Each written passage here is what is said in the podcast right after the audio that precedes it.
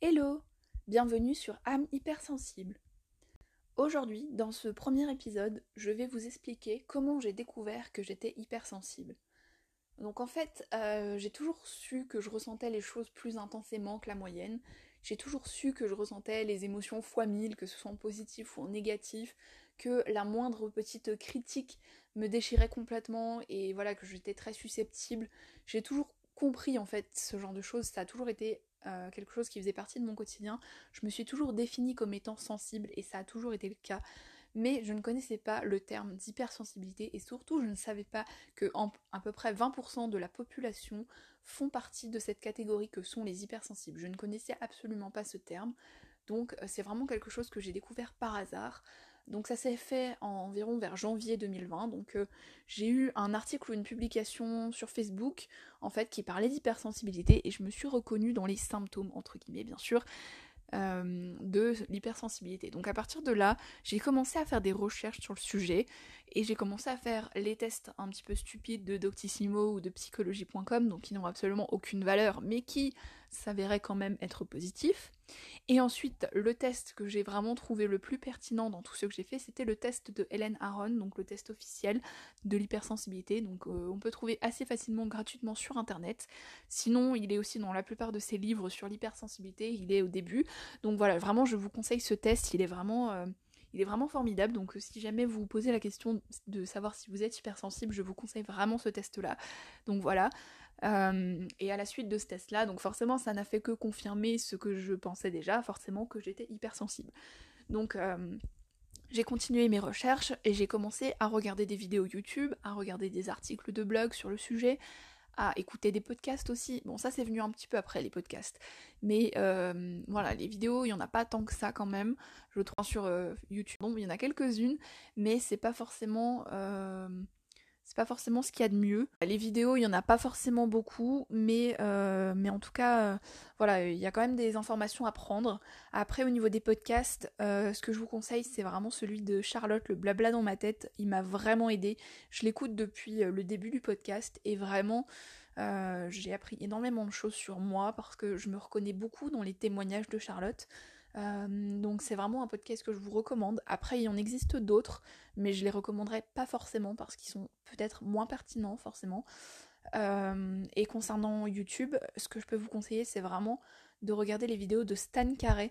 En plus, il parle aussi de pervers narcissiques, des émotions des hypersensibles, et vraiment, il a une manière d'aborder les choses qui est extrêmement professionnelle, extrêmement complète. Vraiment, je ne peux que vous recommander la chaîne YouTube de Stan Carré. Donc voilà, ensuite, euh, à la suite de ça, en février, j'ai commencé à acheter mon premier livre sur le sujet de l'hypersensibilité. Donc c'est un livre que je suis en train de terminer actuellement. Oui, je mets du temps à le lire parce que ça, ça vaut le coup. Donc en fait, ce livre, c'est euh, Hypersensible, mieux se comprendre pour mieux s'accepter, de Helen N. Aaron. Donc évidemment c'est l'experte principale en hypersensibilité. Il faut savoir qu'il y a à peu près deux experts principaux, c'est Hélène Aron et Saverio Tomasella. C'est les principaux que vous retrouverez au niveau des livres sur l'hypersensibilité. Après il y en existe d'autres bien sûr. Euh, c'est pas exhaustif évidemment, mais euh, voilà. Donc ce livre-là, je prends vraiment le temps pour le lire parce que c'est vraiment un condensé d'informations. J'apprends énormément de choses. À chaque page, j'apprends des choses sur moi sur euh, mes réactions, sur mes comportements, mes ressentis, mes émotions, pourquoi je vis telle ou telle chose de telle manière. Vraiment, ces études sont hyper complètes et euh, son bouquin, il est vraiment génial. Je ne peux que vous le conseiller. En tout cas, pour ma première lecture, j'en suis vraiment très contente. Euh, j'arrive bientôt à la fin, mais vraiment, je préfère prendre le temps parce que chaque page est un condensé d'informations extrêmement intense. Donc, il faut vraiment prendre le temps pour digérer tout ça. Donc, forcément, euh, je préfère prendre mon temps pour le lire vraiment euh, et, appréhender vraiment toutes les informations en prenant le temps. Donc voilà, ensuite à la suite de ça, euh, j'ai commencé aussi à m'abonner à des groupes Facebook pour les hypersensibles, donc on existe je pense une bonne trentaine. Moi je dois être abonnée peut-être à 8 ou 10, je ne sais pas exactement, mais voilà, en tout cas il y en a quelques-uns qui sont vraiment bien. Il y a plusieurs groupes où il y a plusieurs milliers de personnes qui font partie de ce groupe. Et euh, il y a vraiment une entraide en fait. Si jamais il y a une situation qui vous pose problème, il suffit d'aller sur ce groupe et de poser votre question ou de d'exprimer vos opinions et vous verrez qu'il y a vraiment une entraide avec les autres personnes hypersensibles. Euh, donc voilà, et en fait, euh, quand j'ai découvert donc cette hypersensibilité, ça a vraiment changé ma vie.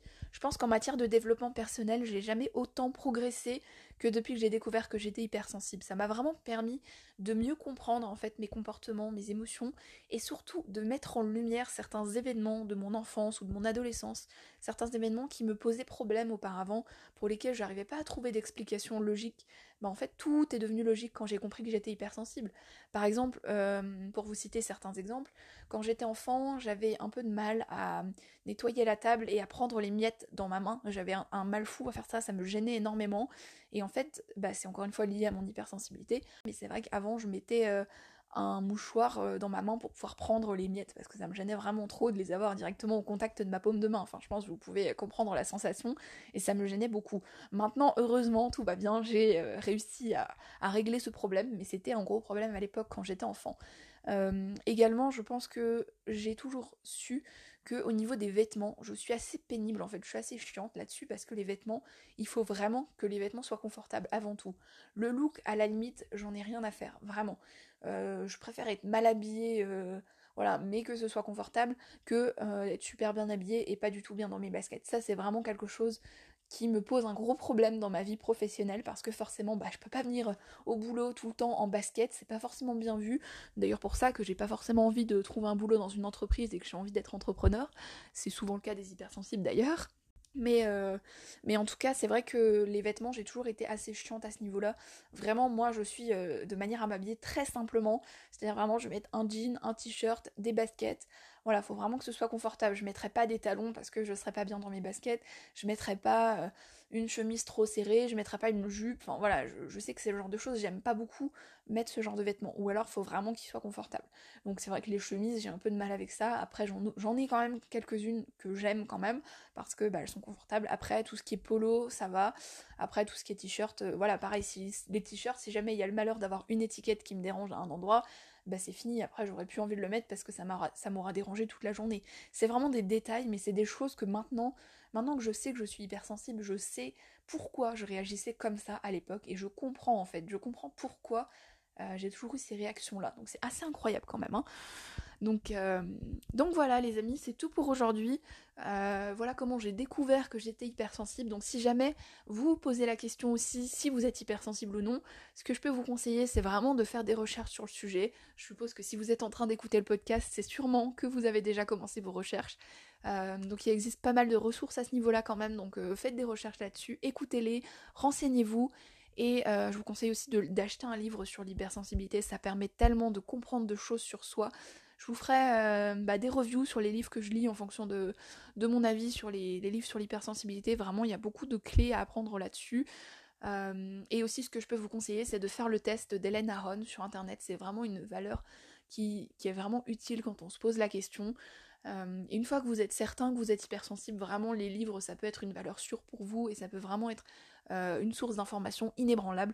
Donc voilà sur ce les amis, je vous embrasse fort et surtout n'oubliez pas que vous êtes de superbes personnes, je crois en vous, je vous aime fort et à très bientôt